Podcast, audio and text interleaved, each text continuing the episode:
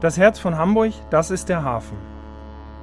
Mit all den Menschen, die dort arbeiten, leben und lieben. Der Hafen bekommt jetzt eine Stimme. Mein Name ist Hubert Neubacher, aber die meisten nennen mich Hubi. Ich bin der Chef von Barkassenmeier und der Hamburger Hafen ist mein Arbeitsplatz. Das ist Hubis Hafenschnack. Herzlich willkommen zur zweiten Folge von Hubis Hafenschnack. Zu meinem heutigen Gast habe ich eine ganz besondere Beziehung, denn er ist nicht nur auf denselben Gewässern wie ich unterwegs, sondern betreibt ebenso wie ich ein Barkassenunternehmen an den Landungsbrücken. Herzlich willkommen, Gregor Mogi, Chef von Gregors und der Maritimen Circle Line. Ja, hallo, Dankeschön. Ja, Hubi, ich äh, grüße dich auch ganz herzlich. Ich bin froh dabei zu sein. Ja, ich finde es halt besonders spannend, dass wir beide uns mal unterhalten auf dieser Ebene. Gregor, du bist ja, wie viele Jahre kennen wir uns? Ich bin jetzt 27 Jahre im Hafen. Ich glaube, seitdem äh, sind wir auch tatsächlich schon immer mal wieder uns über den Weg gelaufen und kennen uns die ganze Zeit, richtig? Ja, also eigentlich kennen wir uns wahrscheinlich von Anfang an, also seit Mitte der 90er Jahre auf jeden Fall. Du bist ja in ähnlicher Zeit angefangen als ich. Also wir sind in der gleichen Branche tätig und haben natürlich auch äh, ähnliche Produkte am Laufen und so weiter. Äh, der einzige Unterschied ist jetzt äh, tatsächlich, Du bist quasi auf einer Barkasse aufgewachsen, weil deine Großeltern das Geschäft schon hatten. Und ich bin ja ja ein Quereinsteiger aus den Bergen äh, hier mit in, in die ganze Barkassenbranche ein, reingestiegen. Äh, kannst du dich an deine erste Barkassenfahrt erinnern? Wie war das als Kind oder als Jugendlicher in einer Familie zu sein, die halt wirklich mit Barkassen zu tun hat? Ja klar, also spätestens wenn man Kinderfotos sieht, dann erinnert man schon was. Ähm, ich muss aber dazu sagen, dass ich so auch in der Jugend auch mal überlegt habe, Koch zu werden. Ähm, aber dann war es einfach ganz sauber. Ich sag mal auch so mit 16, 17 wusste ich, ich möchte ähm, schon im Hafen arbeiten und möchte hier auch meine Ausbildung machen und Kapitän werden. Ähm, klar gibt es viele Kindheitserinnerungen, die ganz genaue, nein, wüsste ich jetzt nicht mehr. Aber klar, man war immer dabei, man hat auch angefangen, Getränke zu verkaufen, da als mit dem Eimer ist man rumgelaufen. Das sind schon Erinnerungen von früher. Du hattest zwischenzeitlich aber auch mal tatsächlich mehr Gastronomie zu tun, ne? Ich glaube, deine, deine Eltern, deine Mutter hat ein Hotel oder so. Genau, das war das. Also ein, sehr schöner alter Landgasthof äh, mit einer äh, fabelhaften Küche. Und das hat mich auch immer sehr gereizt. Ich, habe immer, äh, ich koche immer sehr gerne und ich wusste aber, dass ich das als Hobby weitermachen kann, gerade auch in der Schifffahrt.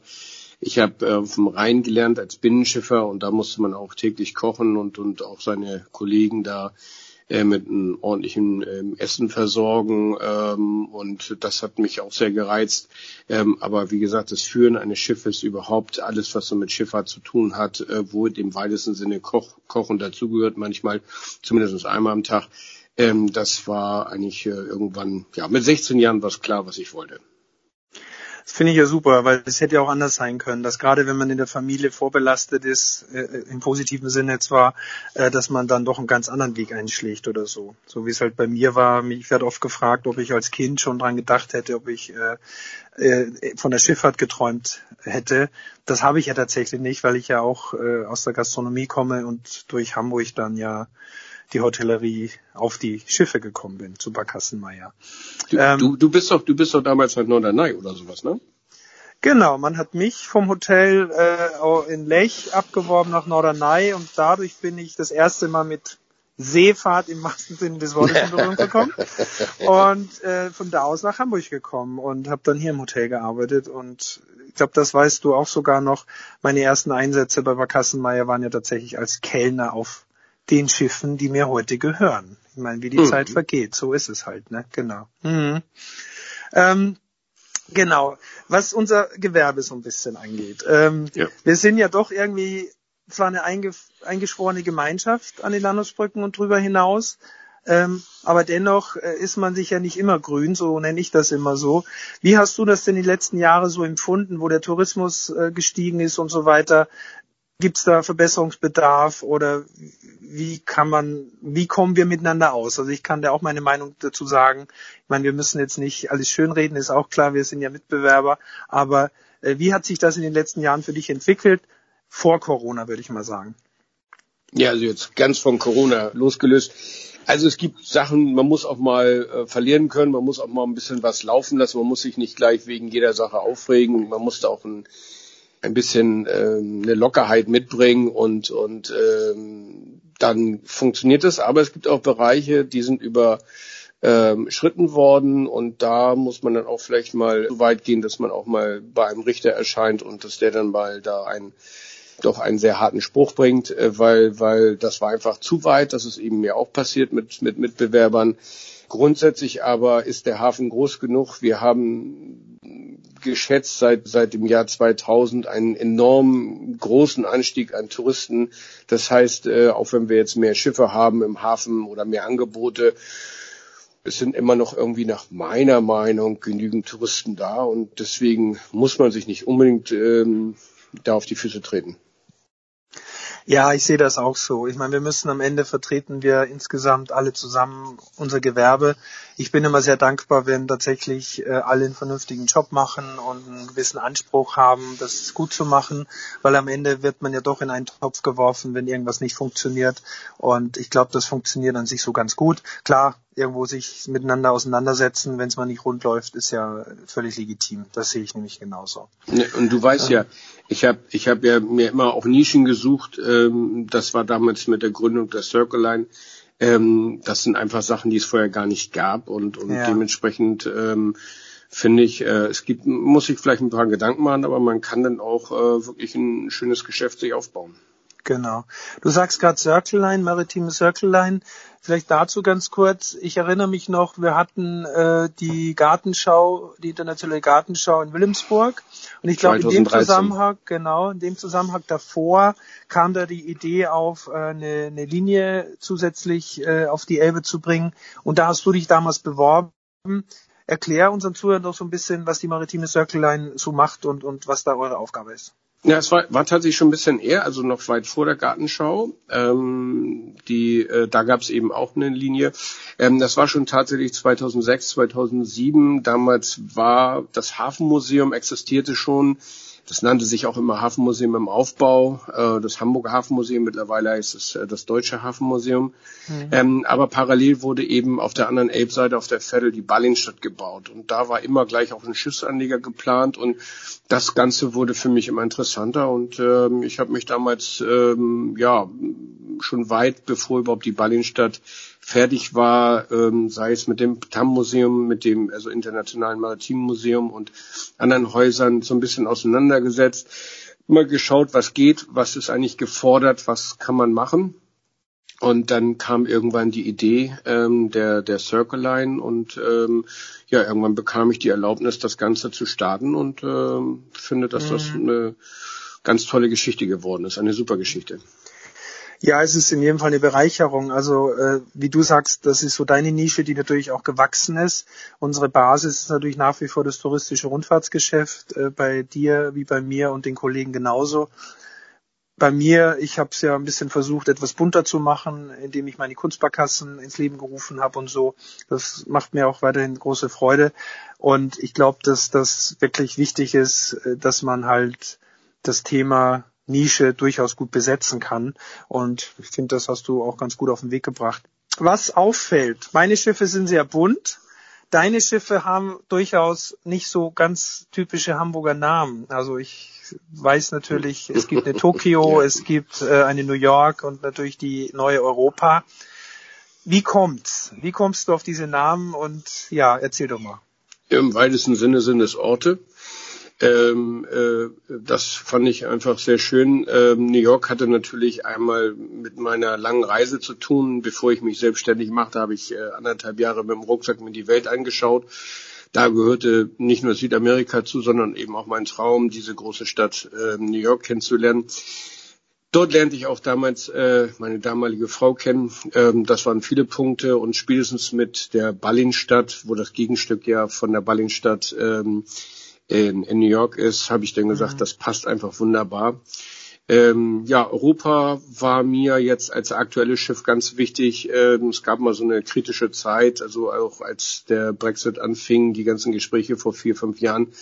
Ähm, da habe ich gesagt, für mich ist Europa ganz, ganz wichtig und das war irgendwie ein Selbstgänger. Es ist ein wunderschöner Name auch und es passte. Also das hat eigentlich auch so ein bisschen damit zu tun, dass ich tatsächlich ähm, für für ein ja, geeintes Europa bin, natürlich auch mit kritischen Momenten, aber grundsätzlich ähm, freue ich mich, dass wir so eine tolle Gemeinschaft haben.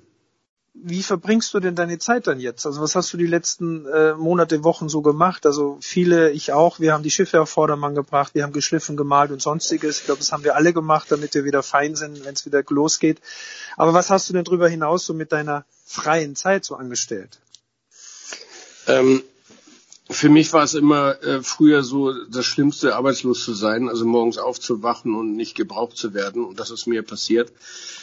Ähm, aber ich habe mir sofort Sachen gesucht. Ich ähm, bin sehr aktiv, versuche auch ähm, immer wieder anderen Leuten zu helfen. Ich äh, ja, mache eigentlich eine ganze Menge Bring- und Besorgungsdienste, ähm, so ehrenamtlich. Ich mache Einkäufe für Leute, die, die vielleicht sogar unter Quarantäne sind oder die in, gar nicht die Chance haben, jetzt einkaufen zu gehen. Sowas mache ich gerne.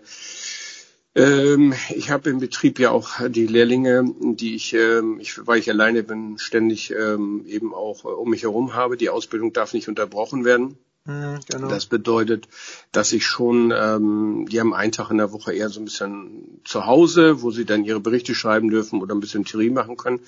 Aber den Rest der Zeit sind sie schon ganz normal im Hafen natürlich weniger am Wochenende und ähm, wir machen das. Wir fahren Barkasse, wir, wir, wir machen äh, verschiedene Arbeiten, ähm, natürlich auch viel äh, Instandhaltungsarbeiten, Wartungsarbeiten oder auch Konservierungsarbeiten in Schiffen. Ähm, aber die äh, Lehrlinge und da die anderen Mitarbeiter alle nicht da sind, die habe ich auch da. Und ähm, damit bin ich eigentlich schon super viel beschäftigt. Und dann haben wir noch den normalen Betrieb. Ähm, als ähm, Firmen in der Firmenleitung ist man mit so viel Sachen beschäftigt, die ja so mhm. gar nichts direkt mit dem Tagesbetrieb zu tun haben. Ich sage mal, äh, ich arbeite dafür, dass meine Schiffe schwimmen dürfen. Ja. Ähm, das ist äh, äh, so ein riesiger Verwaltungsaufwand. Ich spreche noch nie mal von irgendwelchen Statistiken, aber es ist einfach sehr viel.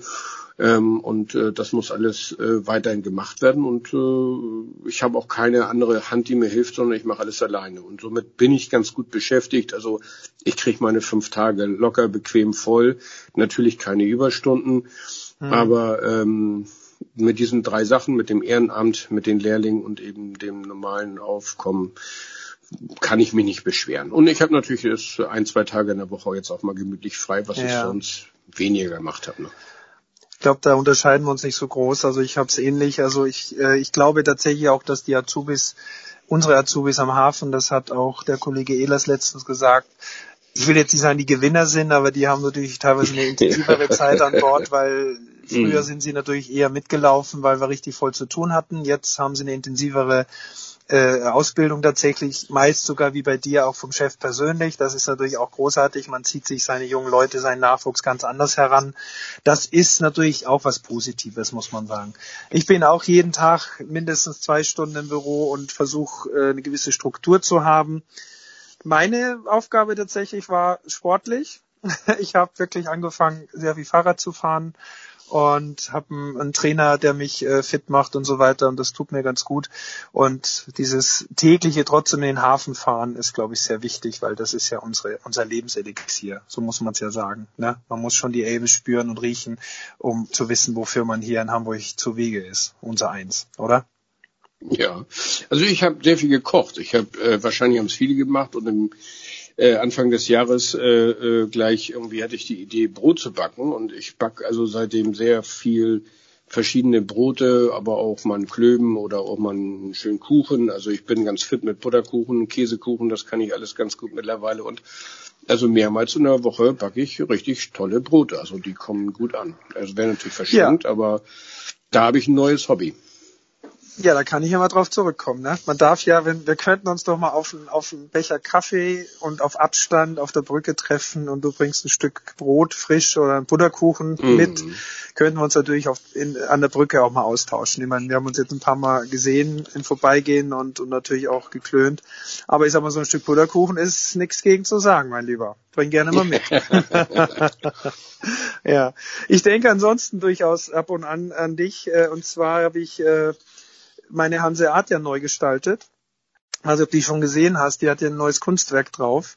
Und ich bin ja durchaus ab und an auch als Captain Hubi in den Social Media Kanälen unterwegs. Mhm. Und du weißt bestimmt noch, dass die Schippermütze, die ich dort immer trage, das ist ja die, die du, die du mir damals am 9.9.2008 bei der Schiffstaufe der Hanseat übergeben hast. Das ist mhm. immer noch die Mütze, wo du reingeschrieben hast, Hubi, und die trage ich auch in Ehren naja, nicht immer mit Freude vielleicht, ne? wenn es mal wieder ein bisschen härter ist am Hafen und wir uns auch nicht immer einig sind.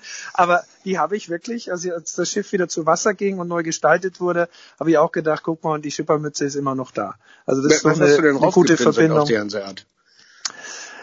Die musst du dir mal angucken, wenn sie da ist. Es ist so ein bisschen äh, ja doch ein bisschen meine Heimat, wo ich herkomme. Nicht eins zu eins, aber es ist doch ein ganz anderes Bild und ich habe große Freude dran und ehrlich gesagt ging es auch ein bisschen darum, was Neues in den Hafen zu legen, um in die Zukunft zu gucken, um auch mir selber was Gutes zu tun und den Künstlern zu sagen, es geht weiter und irgendwann freuen wir uns wieder, wenn wir volle Power dürfen.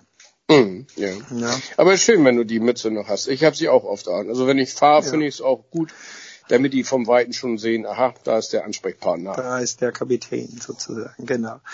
Mein lieber Gregor, wir sind schon durch. Es hat mich sehr gefreut, dass wir uns auf der Ebene mal unterhalten haben. Vielen, vielen Dank. Ich drücke dir die Daumen natürlich, dass es äh, gut weitergeht und äh, uns allen natürlich, auch den ganzen Kollegen.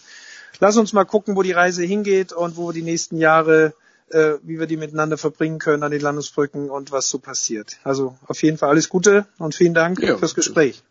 Dankeschön. Ich danke dir und ich wünsche dir auch äh, viel weitere nette Gesprächspartner und alles Gute. Bleib gesund. Das war die zweite Folge von Hubis Hafenschnack. Ich hoffe, es hat Ihnen gefallen. Für Anregungen und Fragen schreiben Sie mir gerne. Ich freue mich auf Ihr Feedback. Bis in zwei Wochen. Dieser Podcast ist eine Produktion der Gute-Leute-Fabrik in Kooperation mit der Hamburger Morgenpost und Port of Hamburg.